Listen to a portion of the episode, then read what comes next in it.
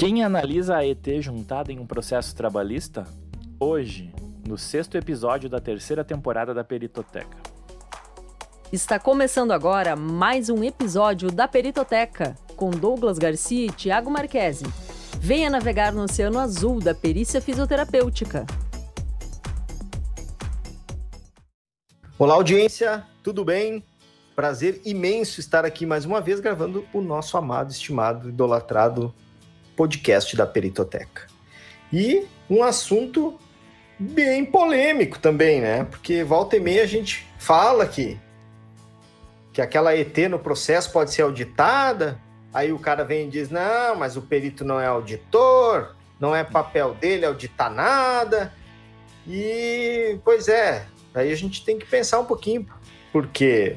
Tema polêmico. Tema polêmica, né? Falar até papagaio fala, né? Mas na hora do, do vamos ver o que pode acontecer. Não é raro, né, a empresa é, tentar, num processo trabalhista, se defender, né? É, de todas as maneiras. Obviamente que ela vai se defender, mas de todas as maneiras. E existe uma máxima dentro do direito que é o que não está no processo não está no mundo. Então, o que não está no processo não está no mundo. Se não vier para dentro do processo é, documentos, não tem, não tem como sustentar a defesa. A defesa da empresa ela vem na forma da contestação, que é rebater a peça inicial, que é a peça que dá o start no processo. Dentre os documentos que a empresa junta, ela vai colocando ali, principalmente, é, nós vamos falar hoje de processos envolvendo doença ocupacional, especificamente a doença ocupacional. Então a empresa vai juntando ali é, o, os exames. PCMSO. PPRA, é, o falecido, né? Por enquanto. Vai, né? vai falecer ainda, vai tá falecer por aparelhos tá hoje. Né? Por aparelhos. O PP, em março de 2021 ele ainda respira por aparelhos. Em agosto provavelmente já vai ter, vai ter falecido. É. Então, assim, vai juntando PPRA, PCMSO e, enfim, é, os ASOS, né? Os atestados de saúde ocupacional. E volta e meia aparece aí uma análise ergonômica junto dentro do processo. E o que, que acontece? É, o perito ele, ele é equidistante das partes. Então ele não deve, ele deve produzir as suas próprias provas, mas nada impede de ele observar e analisar os, os documentos que tem no processo. O que ele não pode fazer é tomar aqueles, aqueles documentos como verdade absoluta.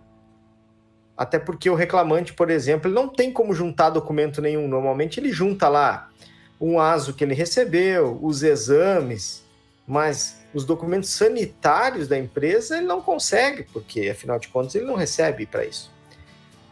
E nesse ponto, que é a perícia ergonômica, é muito importante, porque ela vai dar voz para o reclamante e vai materializar no processo o depoimento dele que vai ter relação ou não com aquilo que o perito está vendo em loco e que vai ter relação ou não com os documentos que a empresa junta. Nesse período que eu atuo, até hoje estava fazendo levantamento aí para ver desde quando que eu atuo. A minha primeira nomeação foi em 2014. Então, como perito do juízo, já são sete anos. É, eu já vi diversos tipos de análise ergonômica. Tem aquela análise ergonômica que o cara junta Dois, o processo está em 2021 e a análise é de 2010. É uma análise que tu vê que está lá na gaveta faz 11 anos, não, não foi feito nada, não houve melhoria nenhuma. Não tem cronograma. Não tem cronograma, e você olha lá a análise, não diz nada com nada, não, não tem nenhum, nenhum dado bom lá específico, ou mudou todo o processo, já não tem mais nada lá, enfim, aquela análise que não ajuda em nada, só ajuda a fundar a empresa no, no sentido de que ela descumpre o, o, o, o item 17.1.2 lá da NR17. Tem aquelas análises que você observa que foram feitas para o pro processo, então é uma mini perícia, na verdade não é uma análise ergonômica, é uma mini perícia ergonômica ali no local, enfim, que foi feita por um assistente técnico para aquele é, momento, né? Para aquele momento. E aí a gente nem tem como considerar talvez uma análise ergonômica, porque hum, às vezes ela, ela, ela não, não traz a tarefa real é uma ferramenta aplicada, sei lá, não, não ajuda muito. E aí aquele documento fica rolando no processo ali, e pode acontecer de um dia, como já aconteceu, o juiz, por, por manifestação de alguma das partes, pedir, olha, perito, o que, qual que é a sua opinião, enfim, qual que é o seu parecer em relação aos documentos juntados no processo, principalmente análise econômica. E aí, se o juiz mandar o perito, que é o profissional da confiança dele, e que detém o conhecimento técnico e científico, pedir para olhar aquela análise, o que, que o perito vai fazer? Ele vai auditar. Ele vai olhar aquela análise, vai observar e vai apontar eventuais pontos problemáticos. As famosas inconsistências metodológicas. Ou as também, não né? conformidades. Uhum. E aí o que, que a gente. Eu aconteceu uma vez do juiz. É, o, foi uma perícia contra um banco. E o banco fez muita defesa em cima da sua análise ergonômica como se fosse a oitava maravilha do mundo, aquele documento. E aí, enfim, houve uma, uma, havia uma discussão muito forte no processo entre reclamante e reclamada. O laudo pericial ele foi favorável ao reclamante em relação às questões envolvendo o bancário e a análise era justamente bem contrária ao que eu observei em loco. E o juiz disse, ok, doutor, manifeste-se em relação à análise. E, eu, e aí, o que, que eu tive que fazer? Para me defender e para defender o meu ponto de vista como perito, eu tive que auditar aquela análise e mostrar que ela não cumpria nem 10% do manual de aplicação da NR17. Para quem não sabe, a, talvez quem, quem trabalha mais com perícia e não tanto com análise ergonômica, às vezes não, não, não conhece o, o manual de aplicação da NR17. Ele é um texto extenso, mas muito bem elaborado, que nos norteia de como, como deve se construir uma análise ergonômica. Apesar, e... apesar do esperneio de alguns colegas nossos, dizendo que não existe uma, uma receita ou um roteiro para ET, uh, ah, eu discordo, nós discordamos, vários colegas discordam porque o manual de aplicação tem um roteiro. Ele diz o mínimo, o dos mínimos que tem que ter numa análise ergonômica do trabalho. E esse mínimo não é nem um terço uh, cumprido, né, observado por quem faz as AETs. É verdade. Então é, é complicado. É, e aí o que vai acontecer? Neste caso, eu auditei essa análise justamente apoiado no manual de aplicação e a análise tinha diversas não conformidades. Inclusive, o, o reclamante tinha passado por várias agências é, em cidades diferentes e a análise era rigorosamente igual, sendo que o reclamante apresentou fotos que o mobiliário era completamente diferente, ele ocupou cargos diferentes. Então, assim, realmente as análises não cumpriram, não cumpriam o objetivo a qual elas foram é, desenhadas. Então, sim, pode acontecer do perito ser intimado pelo juiz se manifestar sobre determinado documento. Ele não vai fazer isso por conta própria. E aí eu concordo que o perito não é um auditor. Ele não vai chegar e sair, sair opinando nos documentos lá do processo. Ele não, não foi nomeado para isso a ata de audiência vai ser clara na nomeação, onde ela vai dizer lá: o objeto da perícia é avaliar as condições ambientais, avaliar do ponto de vista ergonômico as tarefas do reclamante. Lá na ata de audiência saiu assim: analisar os documentos do, pro, do processo e fazer parecer relativos ao mesmo. Não, não saiu. Não, não hum, sai assim. Não sai assim. Mas em algum momento pode acontecer do juiz chegar e dizer: ó, eu quero a opinião do perito. Esse e é um pode ponto. Ser, pode ser, inclusive, durante o processo, né? Claro, o processo andando. Depois, depois que teve a perícia. Exatamente. Agora, quer ver o, a outra estratégia, o outro lado da estratégia é que a empresa junta a análise ergonômica problemática, né, ou com problemas, ou mal feita, ou sei lá, uma, uma, uma análise fake, e do outro lado você tem um assistente técnico casca grossa, Que manja que, do esquema. Que manja. O que, que ele vai fazer? Ele vai pegar aquela análise e vai desossar, auditando ela. E ele pode, porque lá no artigo 473, parágrafo 3 diz que ele pode uh, usar de todos os meios para construir o seu parecer. Você está ouvindo o melhor podcast sobre perícia fisioterapêutica do Brasil, Peritoteca. E nesse norte, ele pode dizer: olha, eu, eu auditei a análise, encontrei todos esses problemas, a análise não tem isso, não tem isso, não tem aquilo, não tem aquilo outro. E aí ele, inclusive, ele pode fazer quesitos em ao perito em cima da análise.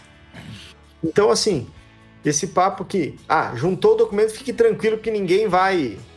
Ninguém pode olhar. usar, ninguém é, vai olhar. Vai olhar. Por favor, não. Essa vai só é... mostrar que a gente está em conformidade aqui com a Isso, é só mostrar análise, que o documento. É. Então, isso aí não cola. Não, não... Quer dizer, cola, mas se você pegar um assistente qualificado, ele vai usar isso contra a empresa. Né? Hoje eu sei, eu sei de empresas é, que têm análise ergonômica, elas, eles têm análise, e quando vai fazer a perícia, eles dizem que não tem. Por quê? Porque a análise aponta problemas que a empresa não corrigiu. E eles não vão produzir provas, né? Eles não vão. Eles. E, eles, além de eles não produzir, eles não, não são obrigados a produzir uhum. prova contra eles mesmos, né? Então, é muito importante que, que, o, quem, que quem estiver assessorando as empresas faça um crivo no documento e se pergunte, vem cá, esse documento vai contribuir ou não para a defesa, certo? É, porque, cara, já aconteceu, teve processo aí que o Thiago participou, que a análise estava tão complicada que o processo evoluiu para chamar o Ministério Público para dentro do processo. Imagina o, a porcaria que era o documento. E uma análise para agradar a empresa ainda. Isso. Pior de tudo, né? Não mostrava nada, só, só que era, a gente estava em Nárnia, né? estava em Nárnia, tudo era maravilhoso. Abria a porta do armário, entrava para um outro mundo. Parecíamos, parecia que estávamos na Europa. É, aí você vai pegar aquela análise, por exemplo, assim, que está cheio de dados estatísticos, mas aí você perguntar, mas e onde é que tá o, as anotações aqui? Como é que foi? Como é que se chegou nesse dashboard aqui? Ah, não tem. Mas como que não tem? É, o, o, o, mapeamento de sobrecarga com o Corlet, né? Por exemplo. Ah, foi indicado uma média de 8. Sim, de 8 em 50 pessoas.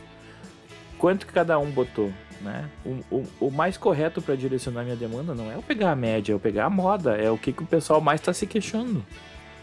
Né? O que, é. que mais se repete? Ah, mais se repete o ombro.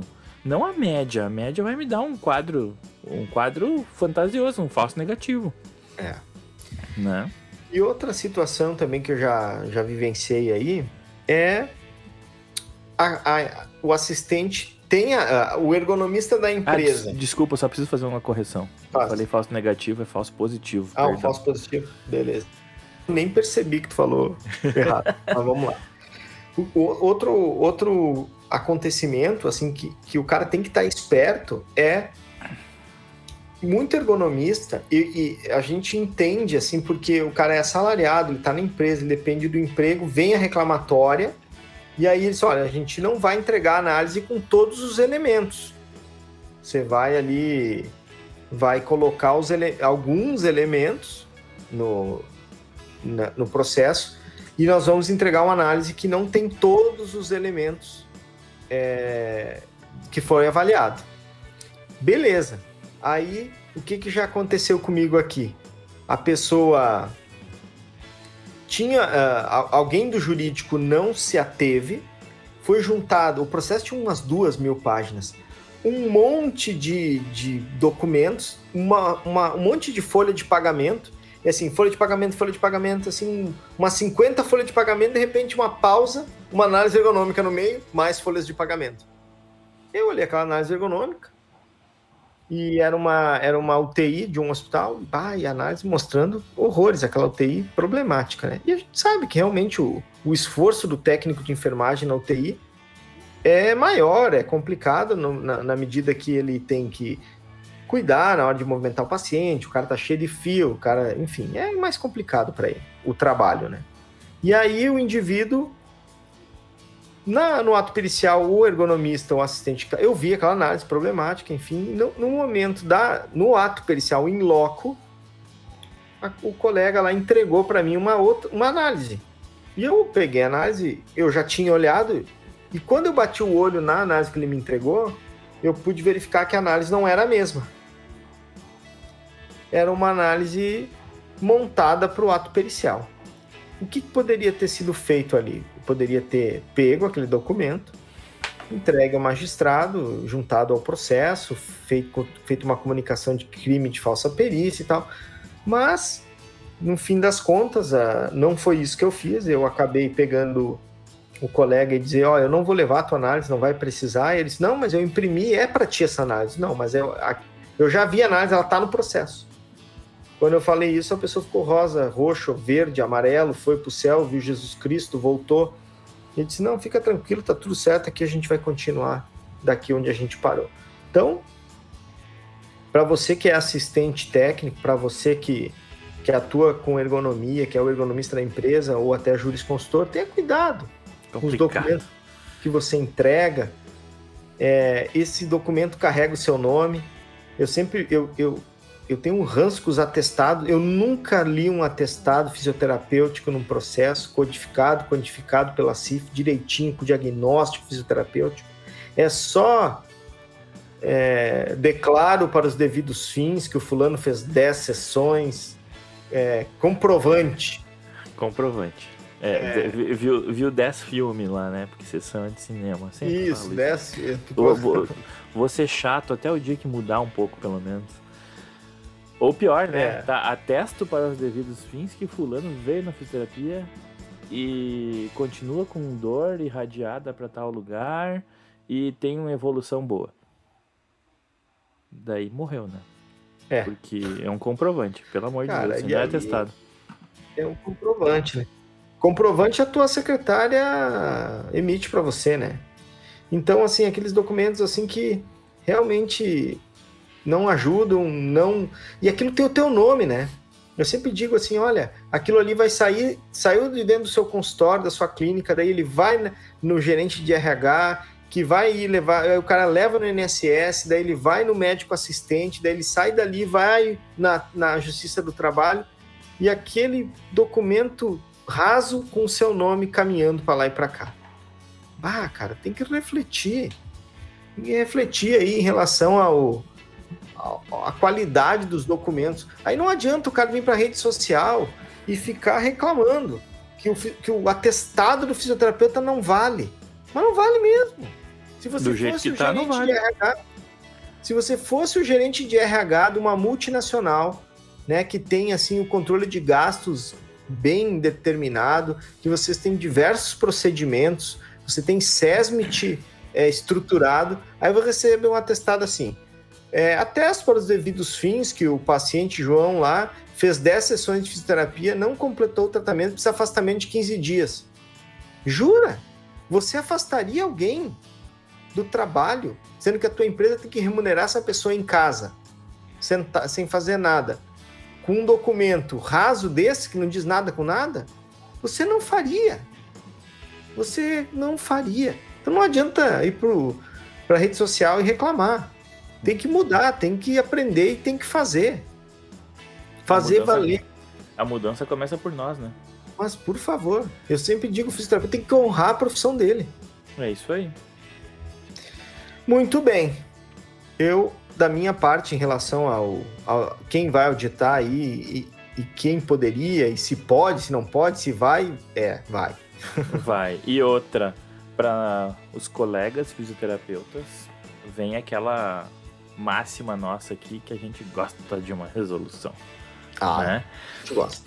E tem uma resolução específica sobre auditoria. Ah, é? Né? Tem uma 14, acho que é. 416. Então é uma resolução de 2012, né? Então, resolução 416, ela dispõe sobre a atuação do fisioterapeuta como auditor e dar outras providências. Ah, é verdade. Então, a, até o Cofito tá dizendo que a gente pode auditar. Volta naquela história, quem diz que, o que, que a gente pode e o que, que a gente não pode fazer é o Cofito. Não é o não é o, o, CRM lá, o CFM, não é o Conselho de Biomedicina, não é ninguém, é o COFITO. Então, se o COFITO diz que o fisioterapeuta pode ser auditor, o fisioterapeuta pode ser auditor, ponto. Fechou. Né? Tanto é que tem lá, uh, no artigo 2 fala-se das auditorias que são prestadas por fisioterapeutas de acordo com alguns conceitos. Então, existem três conceitos lá que são o de auditoria da assistência fisioterapêutica prestada ou auditoria do ato fisioterapêutico, que é a análise cuidadosa e sistemática das atividades fisioterapêuticas desenvolvidas em determinada instituição pública ou privada, serviço ou setor, cujo objetivo é apontar, identificar ou descartar a ação fisioterapêutica que possa caracterizar em infração aos preceitos éticos e bioéticos, ou mesmo que possa configurar por ação ou omissão em ilícito ético. Então essa é a auditoria que a gente vai fazer nas atividades prestadas pelos colegas. Bah, completão, né? Temos a auditoria em serviços de fisioterapia, que é a análise cuidadosa e sistemática da documentação pertinente à atividade fisioterapêutica, que são as guias, os prontuários, né? Com vistas a averiguar se a assistência fisioterapêutica prestada está condizente com a guia de cobrança, se as consultas fisioterapêuticas, as consultas de revisão e os números excedentes de atendimentos solicitados foram efetivamente prestados, entre outros que é aquela auditoria que a gente faz para os convênios, né? E a auditoria abrangente, que é onde vai se encaixar tudo isso que a gente estava falando, que ela se caracteriza-se por atividades de verificação analítica e operativa, constituindo no exame sistemático e independente de uma atividade específica, elemento ou sistema, para determinar se as ações e resultados pretendidos pelas instituições contratantes foram executados e alcançados de acordo com as disposições planejadas e com as normas e legislação vigente. Hum. Ponto. Fechou, né? É isso aí. Então, a, a, a própria resolução 416 já diz que a gente pode fazer a, autoriza a auditoria nos documentos, né? E, e, lá no artigo, artigo 11 também vai falar que o fisioterapeuta tem autonomia para exercer sua atividade sem depender de prévia autorização por parte de outro membro auditor. É, e, é. e sem contar que se você está perito, vai ter que cumprir o que o juiz pedir. Se ele pedir, vai fazer. Tenho que reclamar, é não. É isso aí. Muito bem. Hora do jabá? Hora do jabá. Siga a gente no Instagram arroba Douglas Garcia, Físio, arroba Thiago Marquese, Thiago sem H, Thiago normal. Thiago normal. É... Essa vai ser a temporada do Thiago normal. Exatamente. Já aprendeu, né? É... Se você gostou deste podcast, compartilha. Tira um print, marca a gente. Tô, tava ouvindo aqui, curti, comenta. É, o podcast é, é diferente do, do, quando a gente faz uma live ou, ou dá uma aula, porque não tem aquele feedback na hora, daí a gente não fica sabendo do que, né, que a pessoa gostou, tá que não gostou, não, exato. Gostou, é. É. é. Então comenta, é, compartilha. Não esquece de entrar no nosso canal do Telegram, que lá a gente disponibiliza é, material edificante e material técnico e científico. E em breve nós vamos ter um local onde haverão áreas de membros, onde serão disponibilizadas aulas sobre temas de perícia aulas completas, e aí você vai ter acesso a isso mediante uma, uma contribuição mensal pequena. Mas... Está, e estamos também planejando uma sala de voz, um chat de voz no grupo do Telegram. Ah, quem com tá certeza. Lá. É, ah, é verdade. Vamos transmitir lá no, no canal do Telegram. E, obviamente, que os, o podcast vai ser eterno gratuito. Esse aqui nós vamos fazer sempre. E aí, quando quem quiser dar o próximo passo com uma aula mais elaborada no capricho, com slide, com tudo que tem direito, aí a pessoa pode comprar isso. Fechou? Fechou. Então tá bom. Muito obrigado por, por emprestar os seus olhos, ouvidos e tímpanos e até a próxima. Até a próxima. Fui! Uh.